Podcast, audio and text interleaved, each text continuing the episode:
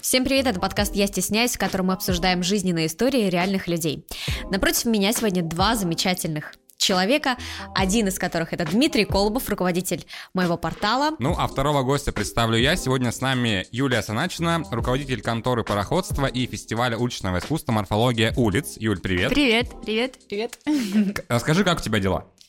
Э, все класс. Волнуюсь э, о конторе, о морфологии, об уличном искусстве. Могу часами говорить на любую публику, а про личное это всегда такое, как маленький котенок, знаете, в уголочке такой немножко Мы сейчас раскроем твой внутренний мир. И Юлю мы позвали не случайно, потому что сегодняшняя тема — это отношения с партнером, у которого есть ребенок. И так сложилось, что у Юли эти отношения сложились, она вышла замуж за прекрасного мужчину, у которого есть ребенок от первого брака, и Юля нам об этом сегодня поведает. И что? Вот Юля и поведала нам эту историю. Юль, а, ладно, давай я начну. Катя пока просыпается, видимо, она не, не выспалась. А, расскажи вообще, как все у вас началось, потому что я тоже, ну, я знаю, да, кто твой муж. А, Вот расскажи, как вы познакомились, и в какой момент ты узнала, что у него есть ребенок, и как к этому отнеслась?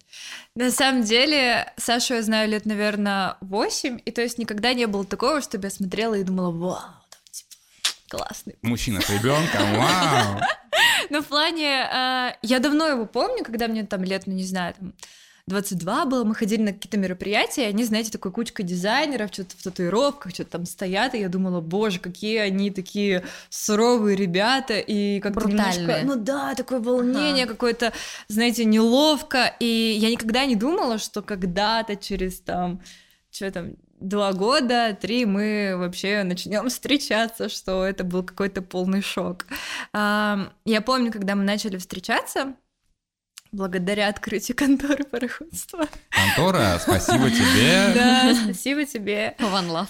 Да, мы как раз э, Саша делал, команда Саши, студия Саши делали фирменный стиль, и как-то вот так все. Тут мы поработали, тут я заказала стенд, тут как-то он убежал с работы, не скинул мне заказ, и я такая, так, что за дела? И как-то я смотрю, и мы начинаем шутить, знаете, вот это вот этот матч, который у вас, опа, юмор там совместный, раз там и вы кофе любите. И в какой-то момент выходной я стояла на остановке, а знаете, я раньше жила, вот на 13-м я доезжала до дома.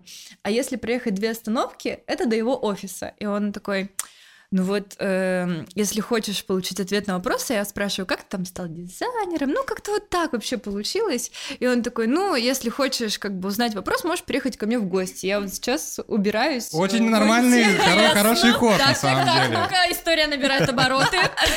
Ну нет, он был в офисе, он как раз убирался, что-то э, было так жарко, я купила мороженое. Ну, то есть я в любом случае бы купила мороженое, э, даже если бы я бы знала, там, чем закончится, не знала. И вот я пришла, и как-то все начинается с прогулок, причем мы, наверное, недели две просто как-то вот так общались. А, Саша ко мне приходил смотреть фильмы до пяти утра. Мы смотрели на проекторе. У меня была такая белая стена. Мы выводили, смотрели там про трушный стрит-арт, про граффити. Я говорю, «А смотри, как это классно. А он мне показывал какие-то зарисовки, когда он был э, вожатым. Они там что-то снимали. И я так... «М». Интересно, говори, рассказывай, рассказывай еще. Я поняла, что насколько мне интересно с этим человеком, и прикол был в том, что как бы ну, для меня, э, когда мне, по-моему, 24 было, как раз вот это все завертелось, э, для меня, я его еще помню, когда мне было там 20-22, он был для меня вот там тот самый Саш Назаров.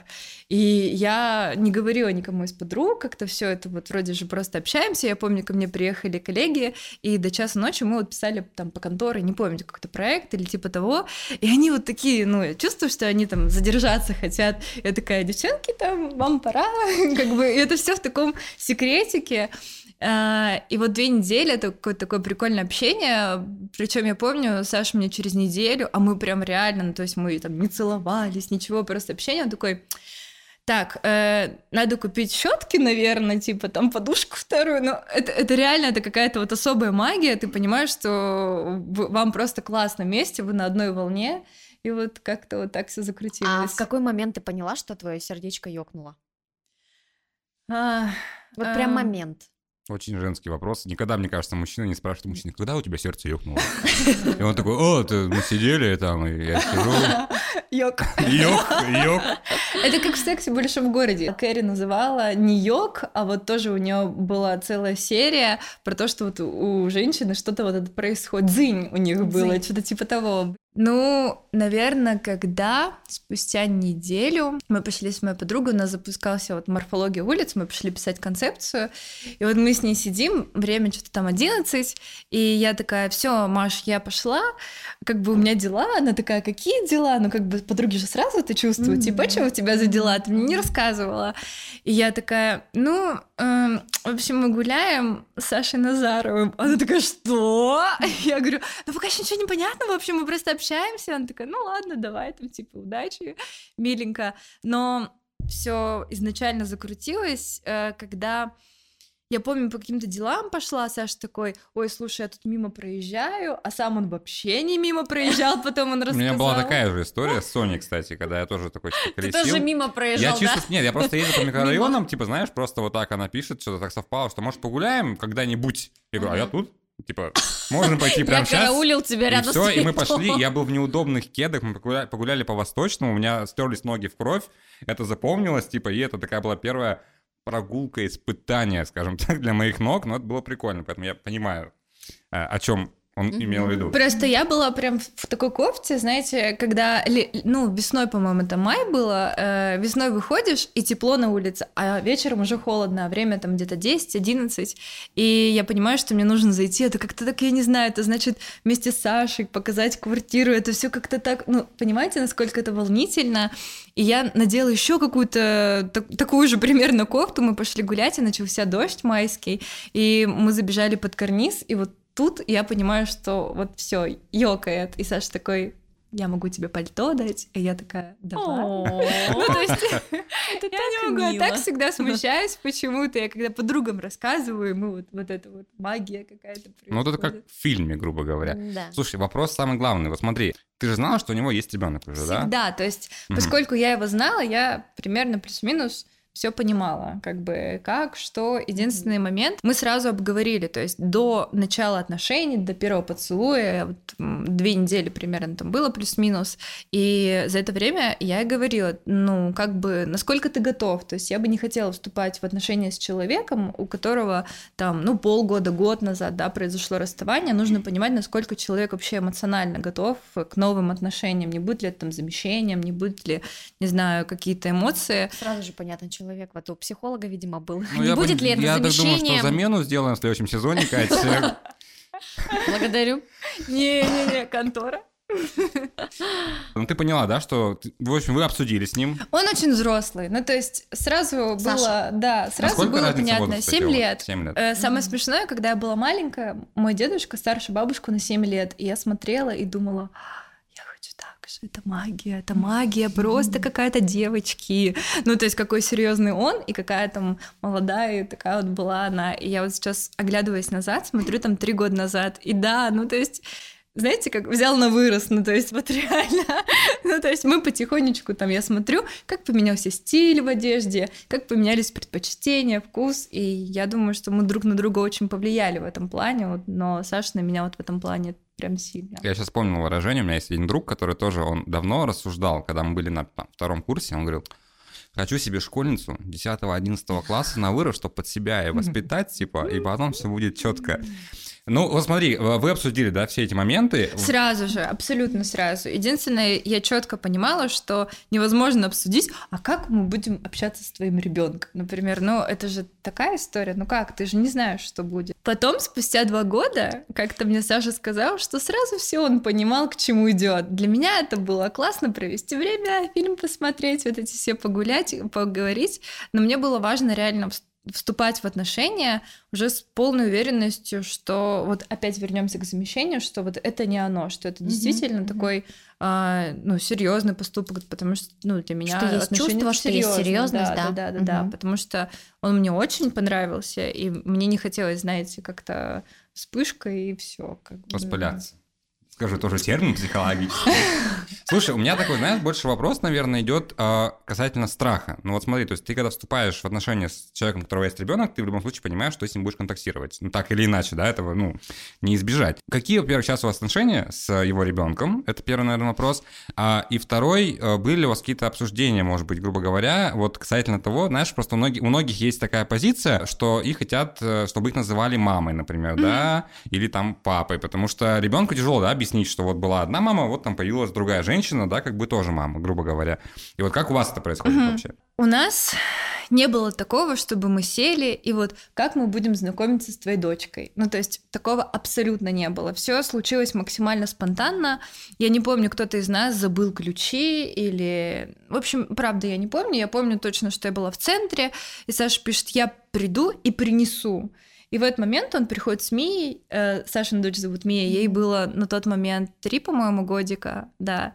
Она такая, она вообще малышка, и она так засмущалась, и я засмущалась, и он стоит, и, ну, то есть в этот момент он такой в центре, как бы, и мы по бокам просто молчим, ну, то есть это было действительно для меня таким шоком, и, пожалуй, я очень много думала о вашем подкасте, когда я шла, то есть как рассказывать, о чем говорить. Мы сразу сели с Сашей, я сказала, ребята пригласили меня, и, ну, как ты на это смотришь? Потому что мы все равно будем обсуждать какие-то личные mm-hmm. темы. Мы будем обсуждать, допустим, неприятные моменты, потому что они тоже были. И Саша говорит, слушай, говори, рассказывай все как есть. Я вообще в этом плане супер благодарна, но у меня не было подруг, у которых похожая ситуация. То есть я не понимала, с кем разговаривать. Ну, то есть, когда у вас что-то общее, намного легче делиться. И так любопытно, что момент, когда мы начали с встречаться, у него была подруга, прям хорошая подруга. И так просто получилось, что она тоже встречается с мужчиной, с ребенком. И вот мы буквально там полгода назад с ней встретились и просто четыре часа сидели, болтали. Но я до этого говорила, как бы, но это такое вскользь. У меня получилось все наоборот. Не было такого тяжелого входа в эту ситуацию, адаптации. У меня наоборот случился такой быстрый вход. Мы очень быстро подружились. Плюс, когда ребенок еще совсем маленький, мне кажется, как-то легче. Ну, то есть, действительно, она очень сильно тянется. Мия вообще очень такая тактильная, теплая девочка, ей нравится.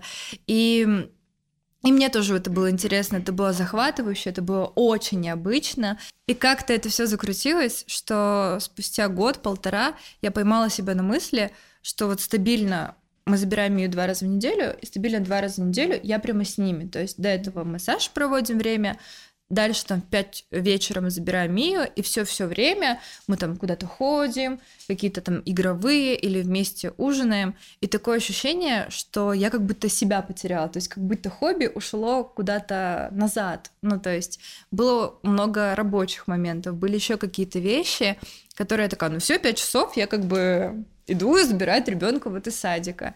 И мне как-то стало так тяжело, то есть вот переломный момент, он случился спустя полтора года, мы очень много говорили об этом, вот сразу я скажу, мне, вот я анализирую, я понимаю, что мне по-честному очень сильно повезло с Сашей, насколько он отзывчивый, насколько он сам всегда предлагает, так, давай ты своими делами позанимайся, мы там с Мией потусим, что-нибудь поделаем, потому что вот э, мне не сложно играть, мне не сложно какой-нибудь вот создавать с ребенком мир или как-то веселиться. Сложнее всего это вот какие-то бытовые вещи, самые обычные, ну то есть там забрать и ну, куда-то пойти, отвезти там в бассейн, я не знаю, покормить, чем-то занять. И вот это вот иногда для меня тяжело.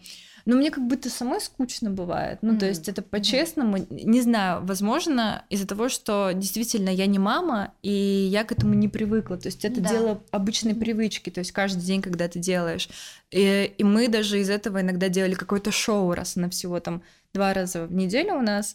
Мы там так, на аттракционы, так, а куда еще? Там в игровую. Потом мы обсудили, такие, так, слушай, наверное, это не надо, это же обычный день, и как бы хочется показывать, что разные дни бывают, это мы пойдем вместе готовим.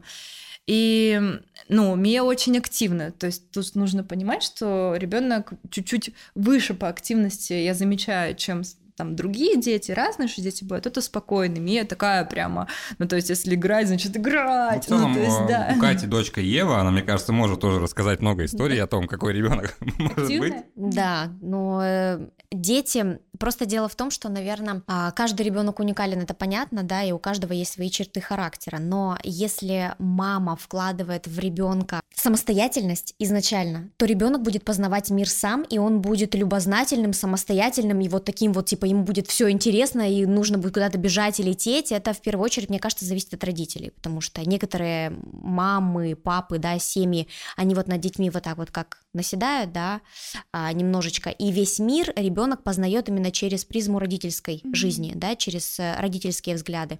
А есть дети, которые самостоятельные вот такие вот просто. И это круто, это здорово. Но то, что вы решили, а, что это будет обычный день, это прям вот максимально супер, максимально, потому что это действительно должна быть какая-то череда, то есть, да, я забираю ребенка, я хорошо понимаю тебя, да, из-за того, что ты не можешь э, увлечься какими-то рутинными делами, они и мамам бывают, э, ну, не совсем интересны, да, то есть это обычные какие-то дела, там, забрать ребенка, это может быть скучно, и с этим абсолютно все нормально, но то, как ты воспринимаешь это, это очень здорово, это очень мудро, это по-женски, здесь чувствуется женская солидарность, то есть мне прям очень близок тот подход, э, которым ты сейчас владеешь, и тот, который ты используешь. Спасибо.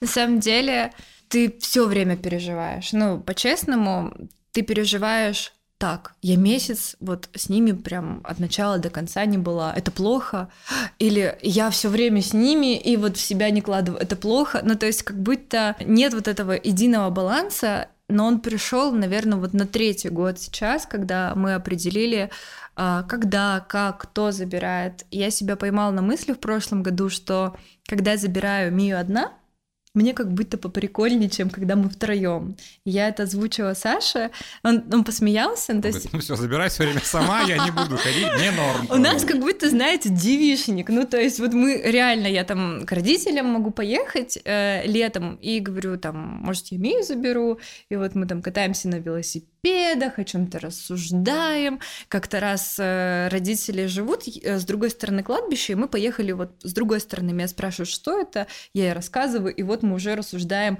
о смерти с пятилетним ребенком. Это совсем другой мир, это может показаться кринжово, но именно то мышление, которое чистое мышление у детей, вот этот какой-то собственный мирок, который создает, вот это захватывает. А вот суп куриный не захватывает. Поэтому вот как-то мы учимся держать баланс. Вот в этой ситуации эта ситуация показала два момента. Первое, насколько моему отчиму было тяжело, как, как я его сразу поняла. Ну, то есть мы очень много потом с Димой говорили. Я ему звонила и говорила, Дим, ну, молодец. Я, я вообще я теперь только сейчас научилась понимать себя, как тебе было нелегко, а как, как тяжело было маме, действительно, между двух огней, как часто она говорила.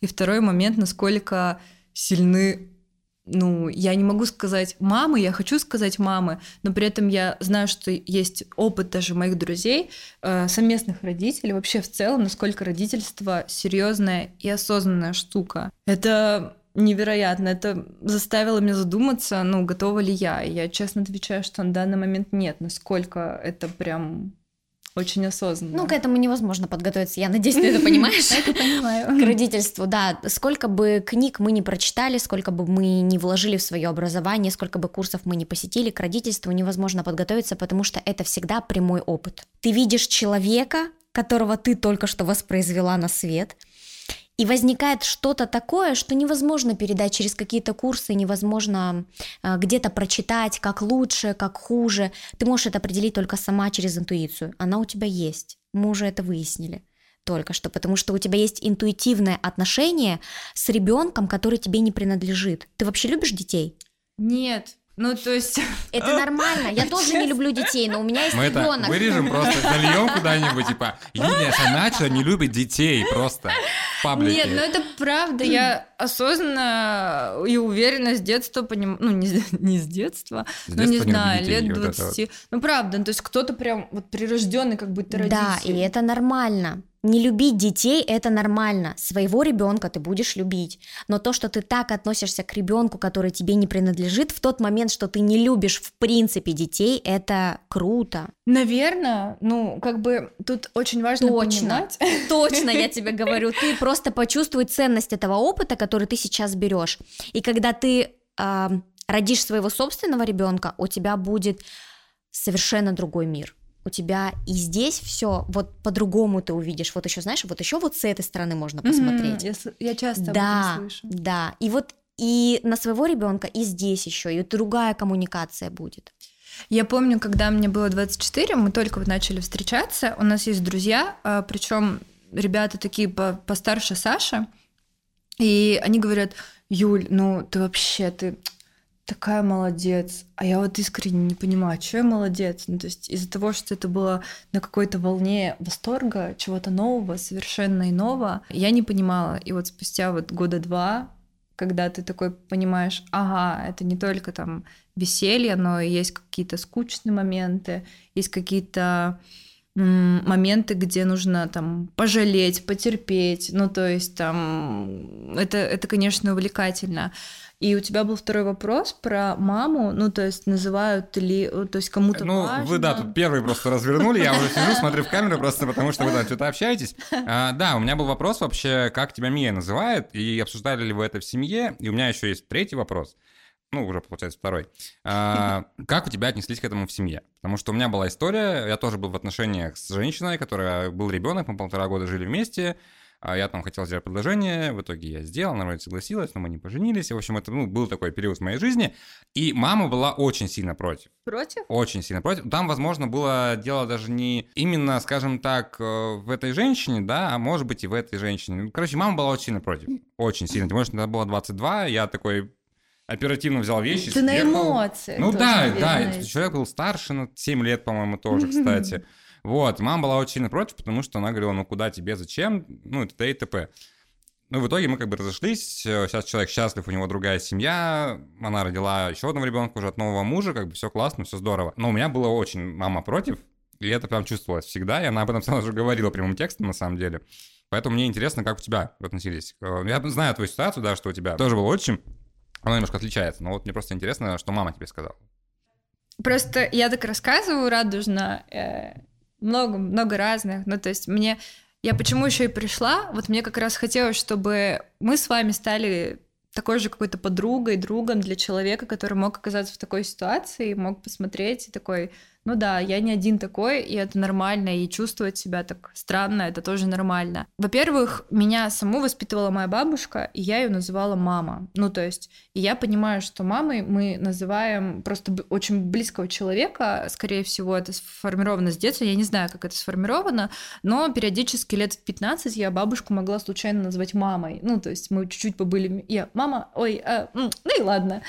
И как бы, поэтому у меня нет такого отношения, я понимаю, почему это происходило. То есть периодически Мия называла меня мамой, но это было, знаете, как баловство. Типа, маму, ну, я вижу, что она такая прижимается и балуется. Но мы сразу с Сашей поговорили. Во-первых, у Мии есть мама.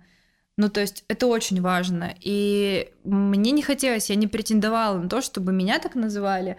И я сама не чувствовала, пожалуй, себя так. Мне хотелось быть там старшей сестрой, подругой, чтобы вот э, когда меня подросла, мы просто там... Вместе ходили в клубы. Мы это, обсуждали. мы это обсуждали в одном из подкастов, что нужно заводить себе сына в 20, чтобы потом в 40 ему 20 и вместе ходить короче, по клубам.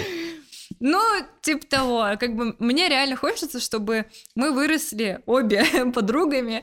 Иногда реально, э, когда мы разбесимся максимально дома, я чувствую, как Саша, так, ты пошла зубы чистить, ты успокоилась, и он такой, так. Но это очень смешно. Поэтому нет, я не испытывала дискомфорта, но я и не хотела. И сейчас этого уже меньше, почти этого нет, но как бы мы стараемся ну, вот так вот как-то отреагировать, типа не заострять на это внимание. А второй вопрос про родителей. Да, как отнеслись у тебя к этому ну, в твоей семье? В общем, Для меня всегда было важно, что прежде всего я встречаюсь с Сашей и выхожу замуж за Сашу. Я не выхожу за Сашу, Мию, Сашину, там, не знаю, маму. Ну, то есть это понятно, что это история человека, но прежде всего во главе стоял Саша для меня и стоит до сих пор. А вот эти вот моменты, ну, мне кажется, мы всегда можем отработать. Мои родители, да по-разному абсолютно. Ну, то есть я недавно поймала на мысли, как классно, что моя мама ну, нормально понимает, что вот мы вначале там, у нас планы, потом мы хотим детей завести, а может быть и не хотим, мы тоже по-разному разговариваем. И тут моя мама говорит, может, пора. Я, мне казалось, реально, клянусь, я думала, это сон. Я, мама, ты чё? Мы с тобой нормально Нормально. У меня такое же, кстати, было подруги. недавно, потому что у меня у девушки мама уже, ну, последние месяцев 8 так точно там тоже так намекает, что mm-hmm. живете в одном доме, значит, должна быть одна фамилия и уже что-то общее там, кроме, типа, квартиры. А моя мама никогда мне не топила там за детей. У меня бабушка постоянно что внуки, что внуки, потому что у меня у сестры трое детей, естественно, там за всех уже раскидалась, назовем это так. Вот. И вот недавно просто... В следующий раз, когда она тебе скажет, ты скажешь, моя сестра раскидалась на меня. Вот, я к тому, я к тому говорю, что, короче, недавно мы просто были у мамы в гостях, и мы что-то сказали, что хотим завести собаку. И мама такая, какая собака? Лучше, может, детей. И я такой, так, в какой момент моя мама задумалась да, о том, что мне пора да, уже детей да, заводить? Я и я не такой, не-не-не, все, больше гости мы пока не приедем. Тебе 30, пора. Мне 28, хватит вот. меня старить. Еще два годика. Еще два года в запасе есть. Да нормально они относятся. Единственное, а, они как бы сами как будто не проявляют инициативу, то есть у них нет такого. Тут надо очень понимать важно, что, мне кажется, только к 52 годам моя мама начала жить для себя. Она уволилась с работы, там, где не хотела работать, они построили дом, и они вот реально кайфуют. И когда мы приезжаем, например, с Мией, это ребенок, ребенку нужно там бегать, и я вижу, как мама такая, э, там пол, там обои, там вот это все, и мы такие, мы не будем, проще мы не будем приезжать втроем, как бы нам всем будет спокойнее, и как бы это такой баланс, зачем заставлять кого-то принимать, или там вообще, я вижу, если переживает она, ну окей, тогда мы, пожалуй, там на время пока так. При этом я всегда рассказываю маме, ой, представляешь, что мы там что-нибудь вместе поделали, она хихикает как бы и говорит, рожай своих. Ну вот на такой прекрасной ноте «Рожай своих» мы будем переходить уже к первой истории. Юль, очень круто, очень... Мне кажется, мы могли бы долго еще обсуждать, на самом деле, с тобой. Вот, но мы будем обсуждать, но уже чужие истории. То, что мы любим делать наш... в нашем подкасте с Катей. И будем сейчас уже переходить к первой истории. Я что-то заговорился. Поехали. У моего мужа есть ребенок от предыдущего брака. Его жена всячески манипулирует им и не дает этого ребенка моему мужу даже увидеть. Как нам поступить? Открытый вопрос. Э, очевидно, что, на мой взгляд, субъективный, да, э, не самая адекватная женщина осталась одна которая не дается... Сейчас, Кать, ты, конечно, скажешь, ты сейчас скажешь. А, я готова вступить Я просто не понимаю эти манипуляции ребенком. Вот честно, я не понимаю. Потому что зачем, ну, окей, у вас есть общий ребенок, вы оба в него вкладывали силы, энергии, там, любовь и так далее. Вы по каким-то причинам расстались, развелись, ну, отпусти человека. Зачем манипулировать и не давать ему даже видеться с ребенком? Понятно, что мы не знаем все ситуации, да, безусловно. Тут как бы, ну вот исходя из того, что я прочитал, я не понимаю. Потому что если бы, допустим, у меня случились брак, случился случились. ребенок, и мы бы по каким-то причинам развелись, я бы не стал заниматься вот такой ерундой и говорить, нет, ты не будешь видеть своего ребенка. Ну, тем более ты его рожала, а я просто... Просто все поняли, что сделал. Ну, да. да. Давай, тебе слово, пожалуйста. А, давай тогда будем обсуждать эту историю просто как а, пример того, что может быть, да. Э, то, что я сейчас буду говорить, может не относиться не к героине этой истории, да, которую она написала. В целом ситуация, где два человека взрослых разводятся и женщина манипулирует ребенком, не нова. И это встречается сплошь и рядом, потому что, к большому сожалению, скорее всего, в таких историях уходит мужчина. Если уходит мужчина, то женщина внутри себя подсознательно или открыто держит на него обиду.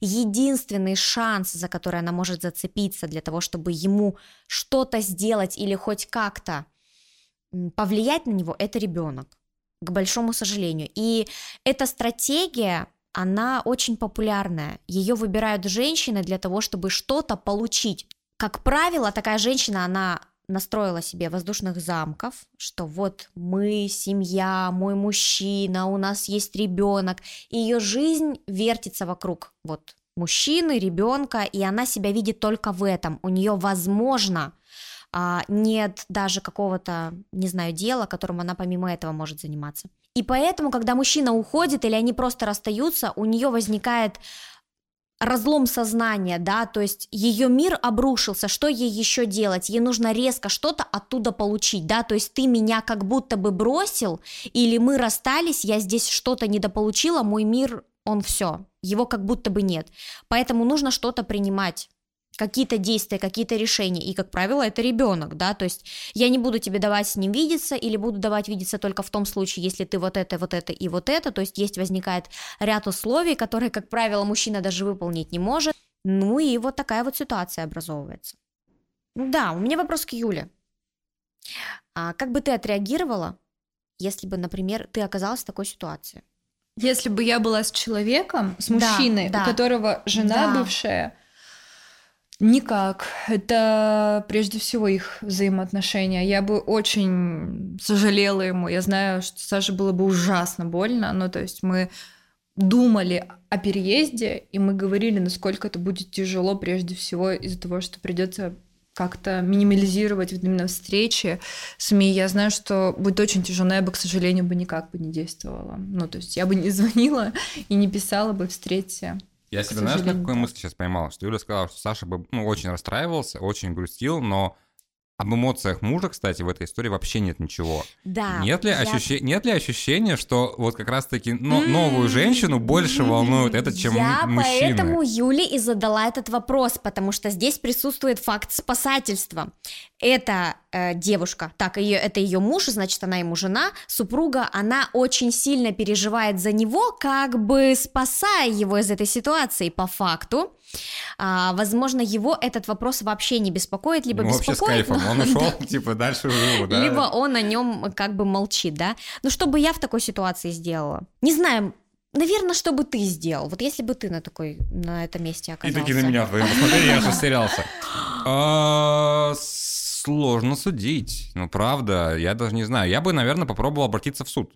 Но в первую очередь есть прекрасная судебная да. система, да, и если у меня не отобрали родительские права, я был хорошим отцом, я имею полное право по закону видеться со своим ребенком, а если моя бывшая жена не хочет проблем, она мне эту возможность даст. Вот, но с другой стороны, мне хочется верить, что всегда можно договориться по-человечески на самом деле, потому что сложно представить какие-то вещи, наверное, для меня вот так вот. Ну, что такого мне могут сказать, чтобы я сделал, чтобы увидеть ребенка? Ну, вот Накидывайте, давайте. Вы женщина. Я могу тебе точно сказать, это есть специального рода манипуляции. Типа, например, ты хочешь забрать ребенка, я тебе говорю, ты же не платишь алименты, или ты нам не даешь денег, или, ну, например, ну, алименты, да, а, вчера, или даже если ты платишь алименты, я тебе буду говорить, например, мало. что да, если мне мало, если мне не хватает, я буду тебе говорить, а ребенку нечего надеть, я не могу тебе его, к сожалению, дать. То есть, ну, всякие mm-hmm. вот такие вот штуки, знаешь.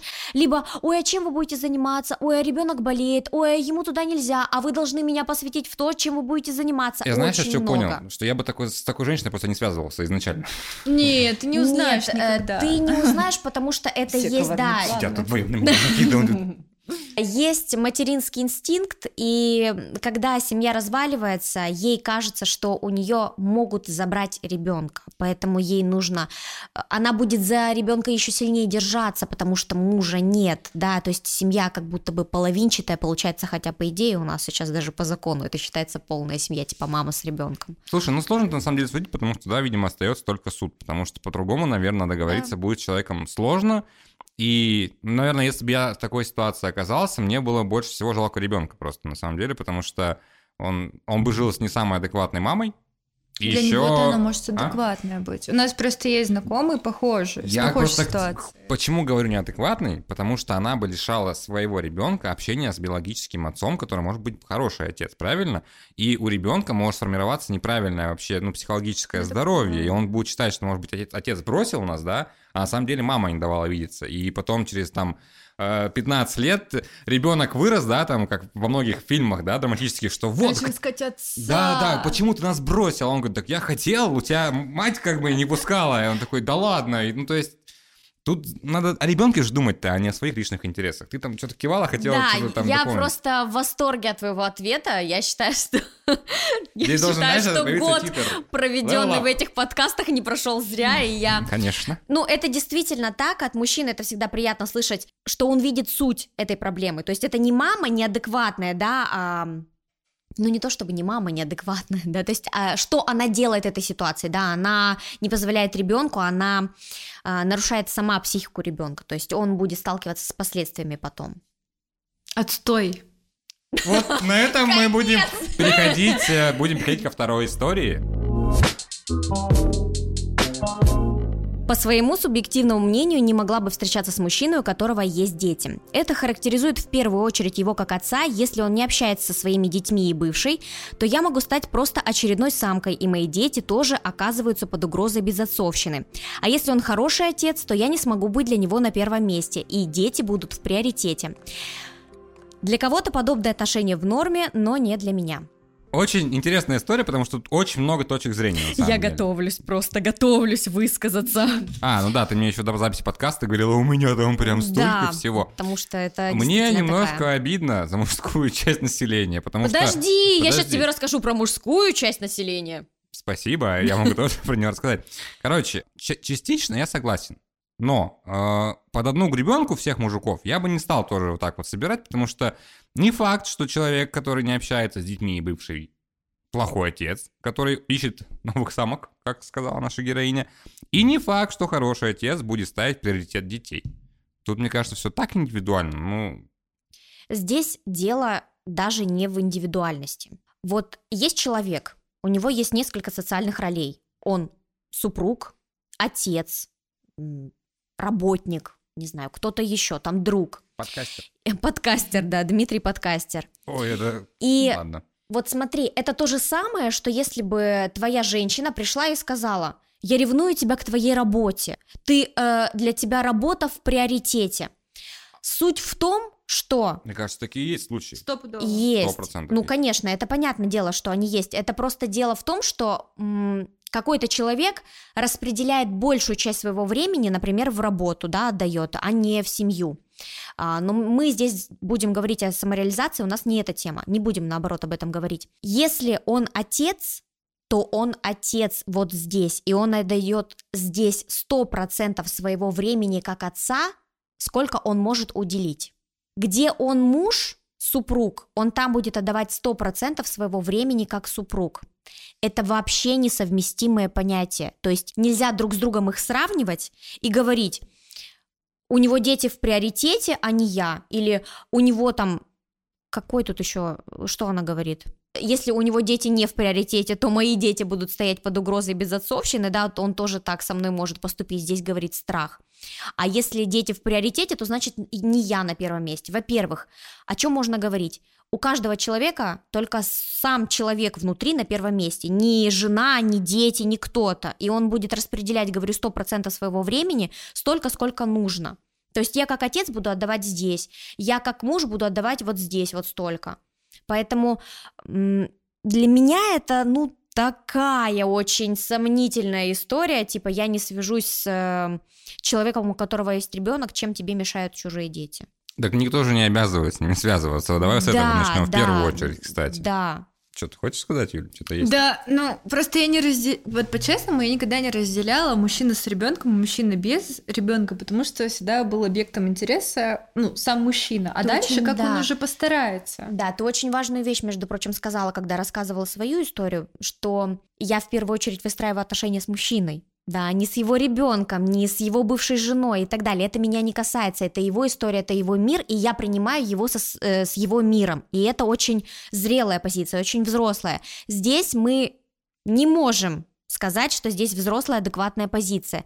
Точно так же, как и я попрошу сейчас твоего комментария, потому что я сейчас получается без мужчины, да, то есть я в разводе, у меня есть ребенок, и я встречаю мужчин, которые э, говорят, что женщина с ребенком это как будто бы второй сорт, то есть с ними нельзя встречаться или не то чтобы нельзя встречаться, да, например, мужчины говорят, я никогда не построю свои там отношения с женщиной, у которой есть ребенок, типа, вот там она с кем-то там до меня, у нее есть еще ребенок, ну, простите меня, мы живем в современном мире, во-первых, а, мы тут все не девственники, это начнем с этого, да, ну, естественно, а во-вторых, очень много понятий сейчас в интернете гуляет, и одно из них это женщин с детьми называют РСП, разведенка с прицепом. На мой взгляд, это очень оскорбительное и обидное сообщение в адрес женщины, это раз.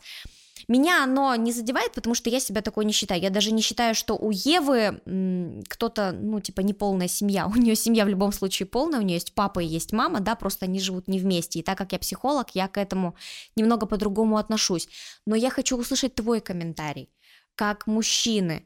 А, мы знаем, что ты относишься к этому нормально, потому что ты жил с женщиной, у которой есть дети. Но вот как мужчина, вот именно с этой стороны посмотри, почему происходит так? А, слушай, да мне кажется, что... Во-первых, я начну с того, что у многих мужиков тоже есть страх. Потому что когда он связывается с э, женщиной, с ребенком, а, вот как вот у героини истории есть страх, то, что он сделает ребенка, убежит, а, такой же у страх есть у многих мужиков, то, что она, как бы, грубо говоря, ну, не подстроит беременность, да, но сделает так, что она забеременеет. Недавно же вы слышали эту историю, когда одна из э, подруг Дрейка заморозила его сперму, он туда насыпал соуса чили, и она там себе все обожгла. Это была очень веселая история. Кто? Рэпер Дрейк, у него была половая связь с какой-то из там моделек. Модель ага. заморозила а, сперму, но он туда задалил соус чили. Она хотела от него забеременеть. В итоге не получилось. Как он узнал, что он заморозил? Ну, она, видимо, громко кричала от боли, я не знаю. Кому интересно, погуглите сами, я не буду там рассказывать, не знаю всех деталей. Я к тому, что есть такие женщины, которые могут мужиками тоже пользоваться, к сожалению. И часто это, ну, как показывает, наверное, практика или статистика, я не могу сказать, потому что я не статистик по этой тематике, но частенько как раз-таки вот э, у женщин с ребенком есть такая приколюха, что им ну, нужен спонсор, грубо говоря, чтобы содержать вот, э, а, детей поняла, от первого брака. Да, я вот, поняла. и у мужиков есть такой страх, потому что не всегда мужчина-то одного может ребенка своего обеспечивать. Тут еще другой ребенок. И там как бы все это вот как вот такой вот э, снежный ком, и, не знаю, если, если честно, у меня тоже, когда вот я был в этих отношениях, у меня был такой небольшой страх. Потому что я понял, что есть ребенок от первого, ну, мужчины, появится от меня, и это уже двое. А я как бы хотел, ну, сам своих двоих. То есть, если еще одного, это уже трое. И это уже много. Ну, то есть, это уже три человека будут уже, бегать да, в доме. Это уже два круга пиццы, а не один, грубо говоря, да? И вот, во-первых, мне кажется, у мужиков тоже есть такой страх, безусловно, потому что страхи работают в обе стороны, да, не бывает такого, что женщины боятся, что их бросят с детьми, да, а мужики такие, я бросил и пошел. Нет, у мужиков тоже есть страхи. По поводу этого термина, это, ну, полная дичь, я тоже как бы солидарен с тобой, что это некрасиво, это ты знаешь, что существует даже специальное движение против женщин? С, с детьми. Ну, я рад за них. Ну, как бы, просто что за движение, что, что за движение против женщин с детьми? Ну, это же бред. Да, типа, создают ну, слушай, свои это, группы. Это же бред. Знаешь, самое смешное? Остальное. Это вот мужики, знаешь, почему сами себе противоречат? Потому что вот у них есть РСП, да, типа, угу разведенка с прицепом. Есть жанр такого видео, который называется милфы.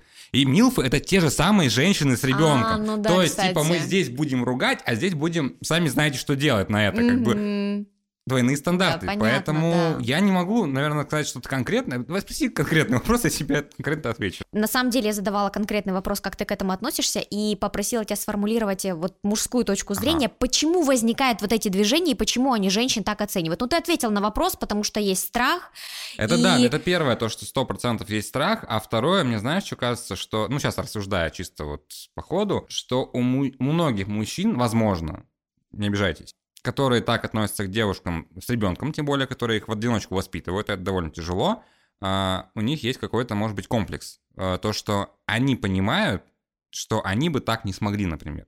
Потому что, честно говоря, если брать стереотипное мышление, всегда как будто бы мать-одиночка это, ну, стандартно. Типа отец-одиночка встречается очень редко. Ну, в моей жизни, грубо говоря, mm-hmm. да, в моей там картине мира стереотипно всегда это мать-одиночка.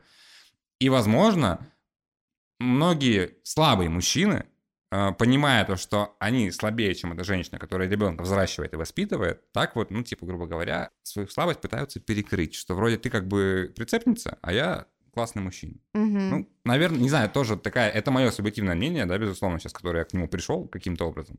Я удивлена, что ты не сказал о том, что эти мужчины говорят обычно, да, то есть это такое стереотипное мышление, что женщина это хранительница очага, и если у нее есть, если она уже в разводе, значит она не смогла сохранить свою семью, Ой, значит да, с такой сем- женщиной вообще типа нельзя строить отношения, потому что она уже типа не Я, состоялась. я об этом вообще не задумывался. А, да, Это- потому что, ну, мы тут Мне сидим кажется, взрослые это- люди, это- как бы рассуждаем на эту тему, которая вообще где-то вот там, мне кажется, Мне тема. кажется, просто это не так. Вот Э. Я еще хочу сказать, что мужчина, который не готов принять женщину с ребенком, во-первых, это незрелый мужчина, да, то есть это... 22 года был очень незрелым. Я хотела сделать э, вот именно акцент на этом, что в 22 года ты был мальчишкой, но ты был готов это сделать. Мне кажется, нет. Ты думаешь, что был не мальчишкой? Нет, я был мальчишкой, но мне кажется, что я не был готов. Ты был влюблен? Это не важно. Да. Ты был влюблен, и ты был готов э, ради этой женщины на что угодно. Ты был готов принять ее с ребенком. Ты жил Да с не, этим было- ребенком. было ты по кайфу. сидел с этим ребенком. Кстати, я еще хотел Юле вопрос спросить, на самом начале, но забыл. Просто я себя поймал на мысли, когда я был в тех отношениях, что раньше, когда я думал о детях, я думаю, как прикольно, если им сразу будет 4 года, чтобы договориться, чтобы не было этих бессонных ночей, чтобы не было там этих э, зубов, памперсов. Типа вот ему 4, он пришел там, давай там я тебе шоколадку, а ты ну, замолчишь. Он такой, «Ха-ха, давай, нормально. И как раз, когда мы начали встречаться вот э, с той девушкой, было тоже ребенку 3 года, по-моему. И вот там с 3 до 5 они пролетели моментально быстро, да, там, а в 5-6 уже ребенок самостоятельный такой весь. Вы мне уже не интересны, товарищи родители, я уже взрослый. И я в тот момент себя поймал на мысли, что как-то я скучаю по тем временам, когда, да, там, там что-то валяли, что-то делали. И сейчас вот, ну, у меня скоро там...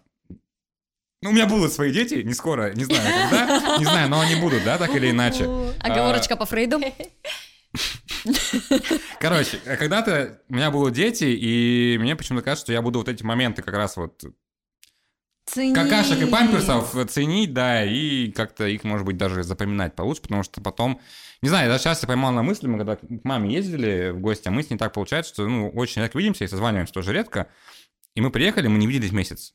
И мы потом от нее уехали, и у меня девушка говорит, слушай, я вот сейчас обратила, она прям очень сильно соскучилась, по ней прям видно. А я так не могу маму воспринимать, у меня как-то по-другому, короче, не знаю. Просто у меня мама, чтобы вы понимали, это очень смешной товарищ, у нас есть диалог в Вайбере семейный, я в него ничего не пишу, я только читаю.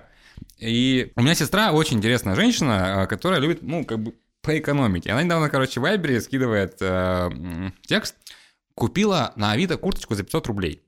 Потом скидывает волшебно, ну, типа, со смайликом, и скидывает фото этой курточки. Мама пишет, сомнительно. Просто, вот вы понимали, как, как у мама реагирует на эту всю историю.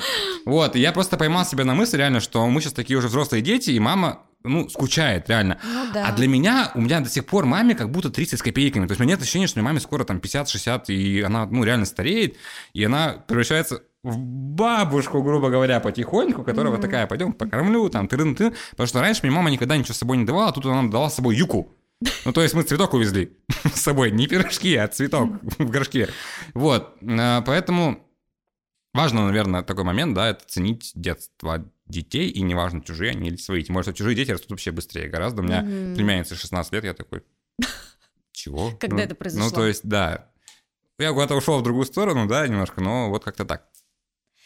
Я думаю, что мы очень много сегодня поговорили об этой теме и рассмотрели ее именно с разных точек зрения. Тебе есть что добавить? Давай, знаешь как?